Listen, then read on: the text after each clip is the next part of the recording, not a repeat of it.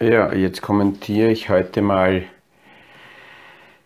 die Zahlen, die gestern und vorgestern äh, von Unternehmen rausgekommen sind. Aus dem Kaffeesatz, der Podcast von AL und E Consulting. Aktuelle Kapitalmarkt- und Wirtschaftsfragen verständlich erklärt mit Scholt Janosch.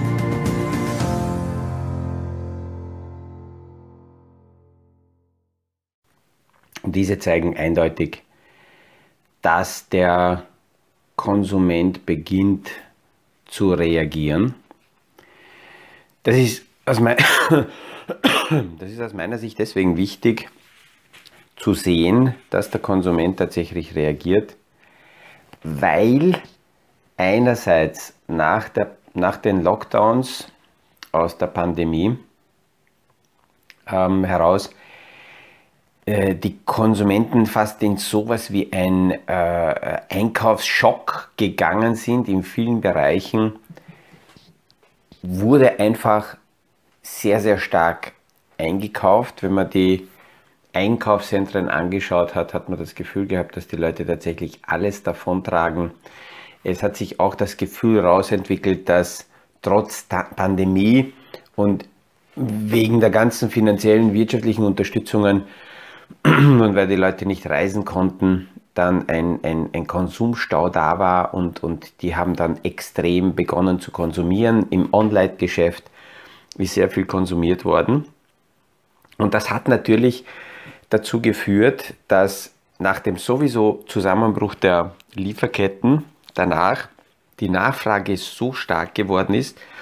Wir haben hier, kann mich erinnern, noch vor einem halben Jahr darüber gesprochen, dass die Lieferketten deswegen auch Probleme haben und die Container und die Frachtschiffe deswegen so teuer sind, weil so viel nachgefragt wird.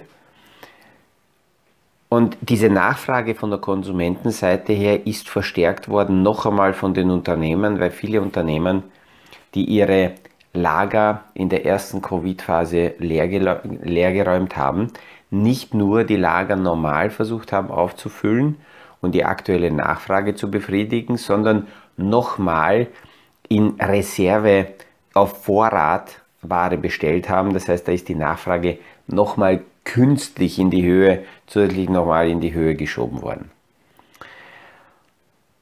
Und alle, die also sagen, dass die äh, Zentralbanken die Inflation nicht steuern können, weil sie nur die Möglichkeit haben, auf der Nachfrageseite irgendetwas zu machen, die, die sehen jetzt, dass sie natürlich recht haben, weil durch Zinshebungen jetzt direkt die Inflation nicht gesteuert werden kann, aber indirekt sehr wohl. Einerseits hat, haben die Preissteigerungen dazu geführt, dass automatisch der, der Konsument sich zurücknimmt. Das wäre jetzt, sagen wir es einmal so, die normale Regulierung und wenn die Inflation tatsächlich nur übergangsweise da wäre, weil dann geht die Inflation einfach langsam zurück aufgrund der gestiegenen Preise. Nur wenn diese Inflation zu lange da ist, dann haben wir das ja besprochen, dass das hineinsickert in die Wirtschaft, bei den Mieten, hineinsickert bei den Löhnen und daraus dann eben diese weitere laufende Steigerung äh, beginnt und dann würde diese laufende Steigerung wiederum auf der Konsumentenseite dazu führen, dass hier weniger konsumiert wird. Deswegen ist es gut, vorher schon zu reagieren und nicht diesen natürlichen Prozess abzuwarten. Die Zahlen, die jetzt rausgekommen sind, die, genau, die zeigen genau das. Bei großen Unternehmen wie Walmart, ein Fels in der Brandung, sind äh, Zahlen rausgekommen, die genau dieses Bild äh, zeigen. Sie haben zwar mehr Umsatz erwirtschaftet, aber über weniger abgewickelte Geschäfte. Das heißt, das, was mehr rausgekommen ist, wird der Inflation geschuldet und dann sieht man auch, wie setzen sich die gekauften Produkte zusammen. Ähm, so eine Auswertung wäre früher viel, viel schwieriger gewesen. Heute mit der Technik geht das natürlich sehr leicht, weil alles registriert wird bei der Kassa und auf Knopfdruck kann man genau feststellen, was kaufen die Konsumenten. Jetzt weiß man nicht genau, was hat XY gekauft, das ist auch irrelevant, sondern in der großen Menge kann man das feststellen. Und es ist, es ist sichtbar, dass nicht lebensnotwendige Anschaffungen hinten angestellt werden. Das wird nicht eingekauft und dafür werden dann nur Waren gekauft, die lebensnotwendig sind und diese auch eher äh, billiger. Das heißt, der Konsument schaut, wie kann ich teure Markenprodukte abtauschen gegen ähm, billigere Produkte. Und das bedeutet, dass jetzt die, der, der Konsument natürlich hier beginnt Druck auszuüben auf teure Markenprodukte. Die werden das als erstes merken, schon innerhalb der nächsten paar Wochen. Da wird es auch Kursrückgänge geben. Ähm, die Unternehmen beginnen auch zu melden, dass sie sehr hohe Lagerbestände haben. Das heißt, das, was sie zu viel eingekauft haben, können sie jetzt nicht sofort verkaufen. Das wird dazu führen, dass sie Preise senken müssen. Das heißt, diese sogenannte Rabattschlacht wird natürlich noch stärker ausfallen, weil die Unternehmen daran interessiert sind, dass sie ihre Lager wieder geleert werden. Wenn die Preise gesenkt werden, ist es natürlich gut für die Inflation, weil damit die Inflation zurückgeht. Gleichzeitig heißt es aber natürlich für die Unternehmen, durch Preissenkungen sinken die Margen. Wenn die Margen sinken, dann muss aus, aus, aus dieser überzogenen früheren Erwartungshaltung, dass die Umsätze und die Marge nach oben gehen, eine neue Einpreisung äh, stattfinden. Das heißt, diese Steigerungskurve muss neu zugeordnet werden. Und es ist, es ist ein Stück weit ein Teil der Normalisierung, das was wir derzeit sehen. Ähm, was eine zweite Gefahr ist, und viele Unternehmen haben jetzt, wie sie die Zahlen verkündet haben, auch ähm, äh, bekannt gegeben, dass sie beim Personalaufbau äh, auf die Bremse steigen. Es gibt etliche Unternehmen, die beginnen schon Personal abzubauen.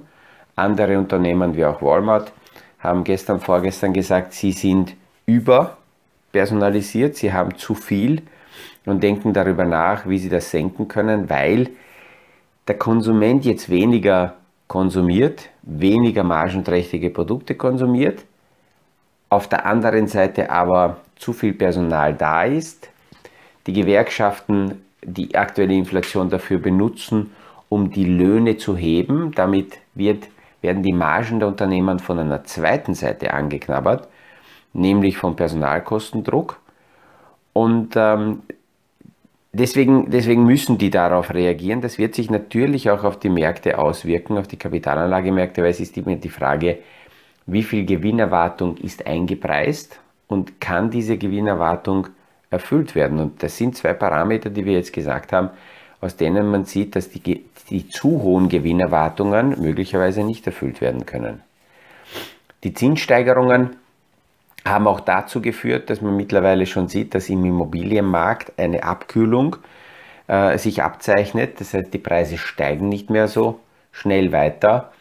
Käufer sind auch nicht mehr so leicht zu finden. Die Preise beginnen in Teilbereichen wieder zurückzukommen. Ähm, natürlich die, die, nicht, die es nicht notwendig haben zu verkaufen, denen ist es egal, die müssen die Preise nicht senken die können abwarten. Aber all jene, die zum Beispiel auf Kredite finanziert, sehr aggressiv finanziert, auf Immobilien sitzen, die müssen die Immobilien loswerden und dort steigt der Druck. Das heißt, der Immobilienmarkt zeigt deutliche ähm, Abkühlungen und das ist eigentlich das, was, da, was die Notenbanker ja haben wollen.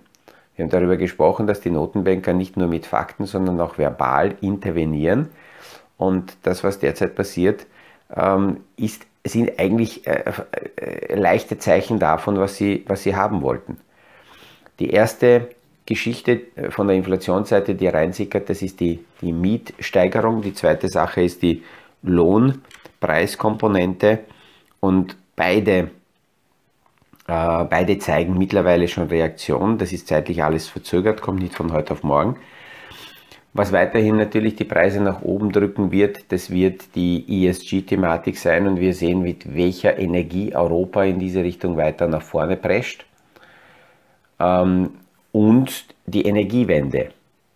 Und das sind zwei Komponenten, die hauptsächlich die Rohstoffpreise, die vorher schon sehr hoch waren, weiter hochhalten werden. Ob sie es weiter in die Höhe treiben, das ist eine, eine andere Frage, weil sobald die Spekulanten aus einem bestimmten Segment raus sind, bleibt nur noch die normale natürliche Nachfrage.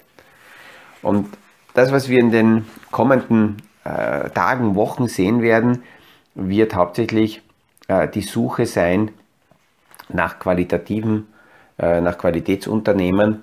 Das heißt, immer wenn, jetzt ist einmal Ruhe bis Anfang Juli, immer wenn Unternehmen mit Zahlen rauskommen und Geschäftsmeldungen rauskommen, wird der Kapitalmarkt hauptsächlich die Frage stellen, wie hochwertig ist das Geschäftsmodell, wie sehr schafft das Unternehmen äh, die, die, die, die Strukturen gesund zu halten, die Margen hochzuhalten, die Umsätze hochzuhalten und die Personalkosten im Griff zu halten. Das sind die drei Hauptkomponenten, die man verfolgen wird.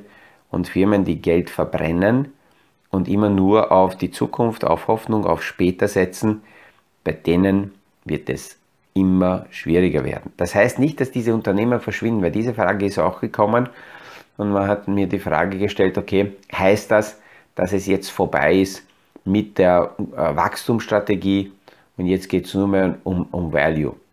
Oder der andere hat mir gesagt, naja, ich habe schon immer gesagt, nur Value zählt und Groß ähm, und Wachstumsstrategie ist nicht sinnvoll. Ich glaube, dass die zwei Strategien nebeneinander genauso wie bis jetzt auch zukünftig existieren werden. Es sind halt in Zyklen äh, Rahmenbedingungen, und in, in denen bestimmte Geschäftsmodelle und bestimmte Strategien besser performen.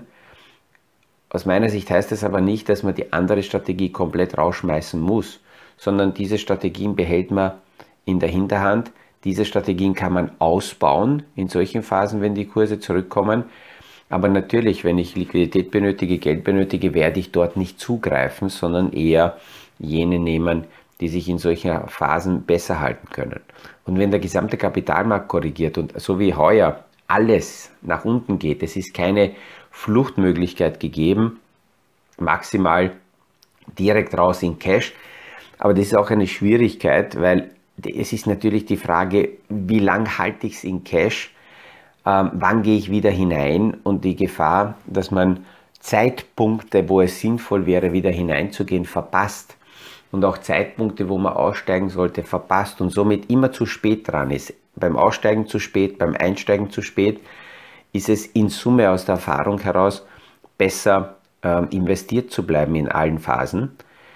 Äh, das passt auch zur Frage dazu, die ich äh, zugestellt bekommen habe, was sollte ein Anleger in Bärenmärkten machen? Bärenmärkte sind äh, Marktphasen, wo alles nach unten geht. Welche Strategien gibt es dafür?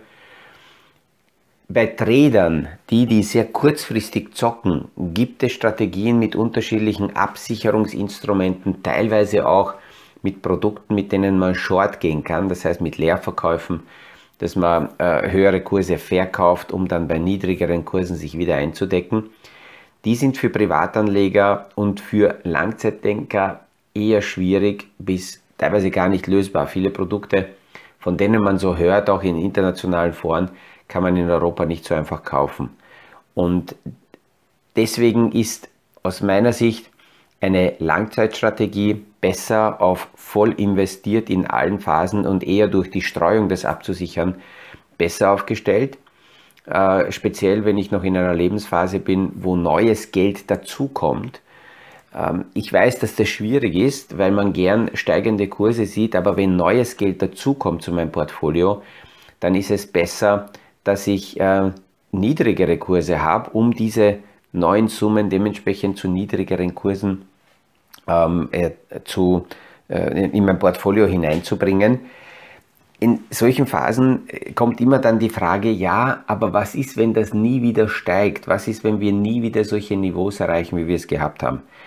Und je öfters, je öfter ich diese Frage gestellt bekomme, umso beruhigter bin ich, weil ich dann weil ich dann die, diese notwendige Resignation äh, äh, spüre und raushöre, die in solchen Wellenbewegungen, zyklischen Bewegungen des Marktes notwendig sind, um die, die Spekulation komplett rauszulassen.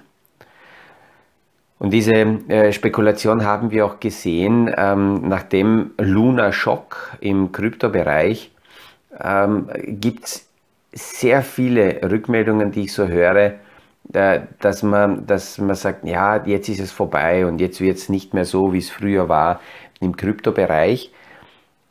Einerseits ist das auch dort aus meiner Sicht gut, dass eben diese Resignation auch dort kommt, weil diejenigen, die das so sehen, die haben tatsächlich zu spät und rein nur aus Spekulationen und aus spekulativen Überlegungen diese Assetklasse angegriffen.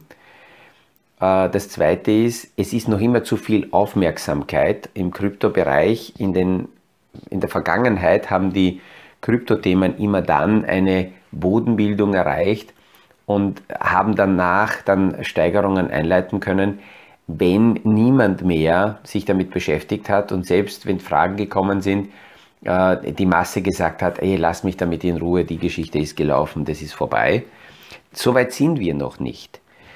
Aber alleine, wenn wir nur anschauen, welcher Schaden auch dort ähm, angerichtet wurde oder passiert ist, aber auf der anderen Seite muss man sagen, irgendwie ist es nicht überraschend, weil in, in der hochspekulativen äh, Projektwelt der Kryptos äh, weiterhin, wie gesagt, das kann man nur bei jeder Gelegenheit betonen, aber das sickert langsam jetzt nach einigen Jahren durch, das sind keine Währungen.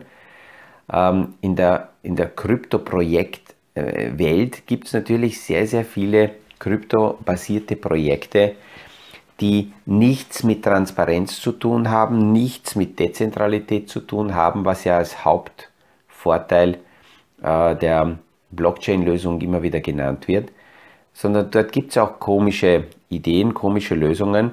Und alleine, wenn man nur diesen Begriff nimmt, Stablecoin, stabile Coins, die suggerieren, dass wenn man solche Coins hat, und äh, da gibt es eben immer wieder solche Brückenkonstruktionen zwischen Dollar, Euro und der Kryptowelt, diese Stablecoins sollten stabil sein zu, zu einer Leitwährung, sagen wir zum Dollar. Nur diese Stabilität muss ja von irgendjemandem äh, bereitgestellt werden, garantiert werden. Und dafür gibt es unterschiedliche Konstruktionen und Überlegungen. Wenn die aber dann nicht eingehalten werden und diese Coins diese Stabilität verlieren, dann ist es natürlich ein Vertrauensschaden zuerst einmal äh, für, die, für die breite Masse in, in diese gesamte äh, Projektstory äh, und das führt zu Verunsicherung. Ähm, in der letzten Woche sind hier einige ähm, Namen so im Kreis gekreist, das ist völlig egal. Wir brauchen das jetzt hier auch nicht so detailliert zerlegen. Terra, Luna, UST, das sind ähm, unterschiedliche äh, Tokens und Lösungen aus der, aus der Krypto-Projektwelt.